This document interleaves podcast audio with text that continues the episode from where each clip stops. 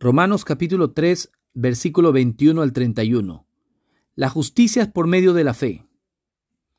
Pero ahora, aparte de la ley, se ha manifestado la justicia de Dios, testificada por la ley y por los profetas, la justicia de Dios por medio de la fe en Jesucristo, para todos los que creen en Él, porque no hay diferencia, por cuanto todos pecaron y están destituidos de la gloria de Dios, siendo justificados gratuitamente por su gracia, mediante la redención que es en Cristo Jesús, a quien Dios puso como propiciación por medio de la fe en su sangre, para manifestar su justicia a causa de haber pasado por alto en su paciencia los pecados pasados, con la mira de manifestar en este tiempo su justicia, a fin de que Él sea el justo y el que justifica al que es de la fe de Jesús.